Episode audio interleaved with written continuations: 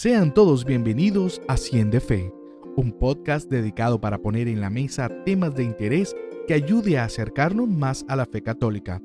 Soy Edgar Beltrán, comunicador social y periodista, católico y agustino de corazón. Conversaré con amigos, amigas, sacerdotes, religiosas, artistas, entre otras personas, para hablar sin filtro de la necesidad de fortalecer la fe. Ponte cómodo o cómoda, que vamos a empezar.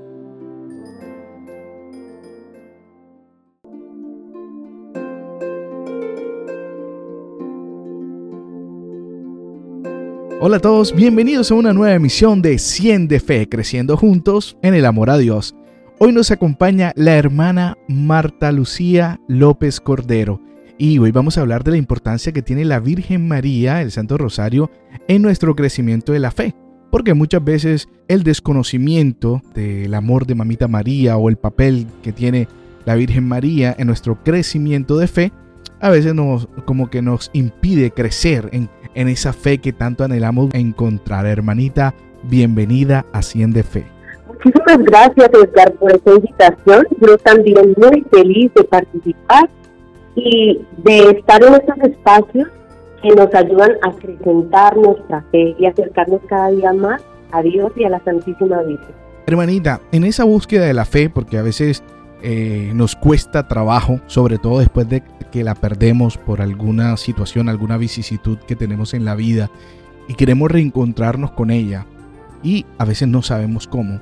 Pero quiero contarle a la gente la importancia que tiene la Virgen María en nuestra fe católica, porque he visto y me he encontrado amigos que dicen, no, yo, yo soy católico pero a mi manera, eh, no soy muy mariano, no creo mucho en la Virgen María, entonces vamos como, como a explicar cuál es el, el, papel importante que tiene la Virgen María en nuestra fe como católicos. Claro que sí. Resulta que la Virgen María tiene un papel muy, pero muy importante en nuestra vida de fe. Primero porque es ella la que nos lleva a Jesús. Ella es la que trae a Jesús a nuestra vida, al mundo, desde su vientre, desde su palabra, la, lo trae una vez más cada vez que nos acercamos a ella y le preguntamos, ¿cómo hacerlo? Enséñanos, María, cómo llegar a Jesús. Y ella, como una madre, con ese amor maternal, nos acerca y nos muestra el camino. Yo sé que para muchos, como tú lo decías, pues tienen una manera diferente y ven a María pues como un personaje, digámoslo así, un poco lejano, no tan cercano a nuestra vida y a nuestra fe. Pero yo les quiero invitar a ponernos en el papel cotidiano de una familia, por ejemplo. Y nosotros vemos la mamá en la familia y decimos, bueno, es una mujer trabajadora, es una mujer que se preocupa por el bienestar de todos, es una mujer que quiere para sus hijos lo mejor. Y eso es lo que hace María también en nuestra vida de fe, ese amor maternal que lo podemos experimentar cuando nos acercamos a ella. De lo contrario, no es posible, ¿verdad? Así es. Por ejemplo, en el rosario, el Santo Rosario, en nuestro día a día de encontrar la fe. ¿Qué, ¿Qué, tan importante es el rezo del Santo Rosario? Porque también nos pasa mucho a los que perdemos la fe o a los que perdemos la costumbre de hacer la tarea de orar. ¿Qué tan importante es el Santo Rosario en el rescate de nuestra fe? Pues el rosario, como su nombre lo dice, viene de rosa, secuencia de rosa. Orar el Santo Rosario implica que nosotros le vamos a hacer un homenaje a María dándole, ofreciéndole 50 bellas rosas. Contemplemos una rosa, contemplemos la belleza, el perfume de una rosa y la alegría que siente una mujer, una mamá cuando le hacen un regalo como este. Resulta que el rosario tiene muchas Ave Marías, 50 Ave Marías más o menos. ¿Y qué es una Ave María? El saludo del ángel, del arcángel San Gabriel a María Santísima. Cada vez que nosotros oramos el Santo Rosario, estamos diciéndole a María las mismas palabras con las que el ángel la saludó. Y eso es un saludo, es un elogio de parte de Dios para ella. El Ave María tiene dos partes. La primera parte en donde ensalzamos a la Virgen, la reconocemos, le decimos lo que significa para nosotros los católicos. Y en la segunda parte le pedimos su intercesión es algo en donde me quiero detener. porque le estamos diciendo, Santa María, Madre de Dios, ruega por nosotros los pecadores, ahora, en los dos momentos más importantes de nuestra vida, ahora y en la hora de nuestra muerte. Amén. Es una súplica que pareciera repetida, repetida, pero ¿a qué mamá no le gusta que su hijo le diga muchas veces, te quiero mamá, te quiero mamá, eres lo más lindo, eres lo mejor que me ha pasado? Yo no creo que una mamá diga, ay, ya, ya, ya lo sé, ya me lo dijiste, tú no vuelvas a decir. No, una mamá nunca se cansaría de escuchar esas dulces palabras. Bueno, eso es el rosario así a grosso modo, pero el papel del Santo Rosario es el siguiente. Es como cuando nosotros enviamos nuestras súplicas, nuestras necesidades en un medio seguro. Pongámoslo en términos comunes de nuestra cotidianidad, que a mí me gusta aterrizar las cosas. Cuando nosotros queremos que llegue un mensaje rápido, pronto, pues acudimos a todas estas empresas de mensajería que uno sabe que van a cumplir y que va a llegar ese mensaje. Pues bueno, el Santo Rosario cumple ese papel importante de hacer que nuestras súplicas y nuestras necesidades lleguen a oídos del Padre por mediación de María, porque el papel de María es ese, de interceder y estar ahí pendiente de lo que sucede en nuestras familias, en nuestra vida y de interceder para que Dios nos conceda lo que más nos conviene, no lo que queremos, no siempre es lo que queremos, lo que más nos conviene, lo que es mejor para nosotros. Ese es el papel del Santo Rosario en nuestra vida y que vale la pena pues rescatarlo, ¿no? En la primera parte pues rendirle un homenaje a María con esas palabras del ángel y en la segunda pues aprovechar para enviar nuestras necesidades e intenciones para suplicar a Dios. Así es, hermanita. Hermanita, en su concepto personal, ¿qué es la fe? La fe.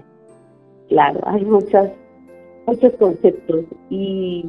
Pero el suyo, el suyo personal. Para usted. Por eso, pero voy a partir de uno. En una oportunidad me quedé con un concepto que ha sido fundamental en mi vida y es que la fe es la respuesta del hombre al amor de Dios. Y el mío propio, ¿cuál? La fe es como una vela encendida, ojo, encendida, no apagada. ¿Qué hace una vela? Cuando está oscuro, pues me muestra el camino, me da más seguridad porque me deja ver por dónde caminar. ¿Qué pasa? Cuando yo tengo la vela encendida, yo siento ese calor de Dios, yo siento esa luz de Dios en mi vida. Siento que todos necesitamos esa fe con una llama firme, una llama grande, y tenemos que no dejarla apagar.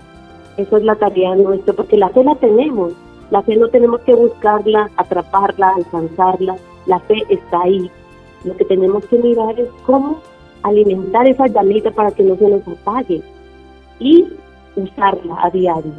Cuando nos sentimos en tinieblas, en momentos de dificultad, de decepción, de angustia, de miedo, de, de depresión, es el momento de encender nuestra vela, de traerla más cerquita de nosotros, de cogerla y caminar, arriesgarnos a caminar, aun cuando el camino sea incierto, aun cuando el camino no se vea claramente. Hermanita, desde la perspectiva mariana, ¿qué consejo usted le puede dar a una persona que durante mucho tiempo ha perdido la fe? Es decir, esas personas que a veces nos encontramos eh, a diario que te dicen, no, yo, yo he perdido la fe, no, no creo en Dios, no creo en la iglesia, pero te dice, quiero regresar, pero no sé cómo hacer. ¿Cuáles serían esos primeros pasos para volver a la oración, pasito a pasito, a crecer en la fe?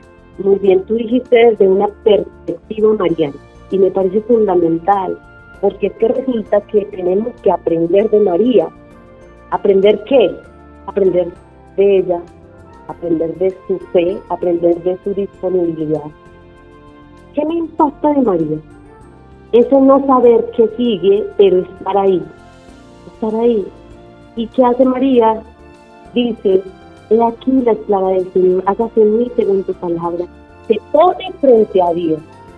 Eso es lo que yo le diría a una persona, póngase frente a Dios, póngase frente a la verdad misma que es Dios póngase frente al amor mismo que es Dios, póngase frente al bien mismo que es Dios, póngase frente a la belleza misma que es Dios como en un espejo y desnúdese tal como es. muéstrese así, que Dios va a saber entender, acoger, escuchar. Antes de que nosotros digamos algo, ya lo sabe, pero quiere escucharlo de nuestra boca y digámosle, tengo miedo, no creo, eh, estoy decepcionado, no quiero vivir, no sé qué sigue, no tengo no hay el sentido de mi vida, bueno, lo que sea. Decirle a Dios con mis propias palabras qué tengo adentro del corazón. Y así como María, decirle, hágase en mí según tu palabra. ¿Por qué? Porque es Dios va a hacer con nosotros, contando con nuestra libertad, obviamente, lo que mejor nos conviene. ¿Y yo qué puedo decirles que pueden aprender de María esa respuesta que le da a Dios?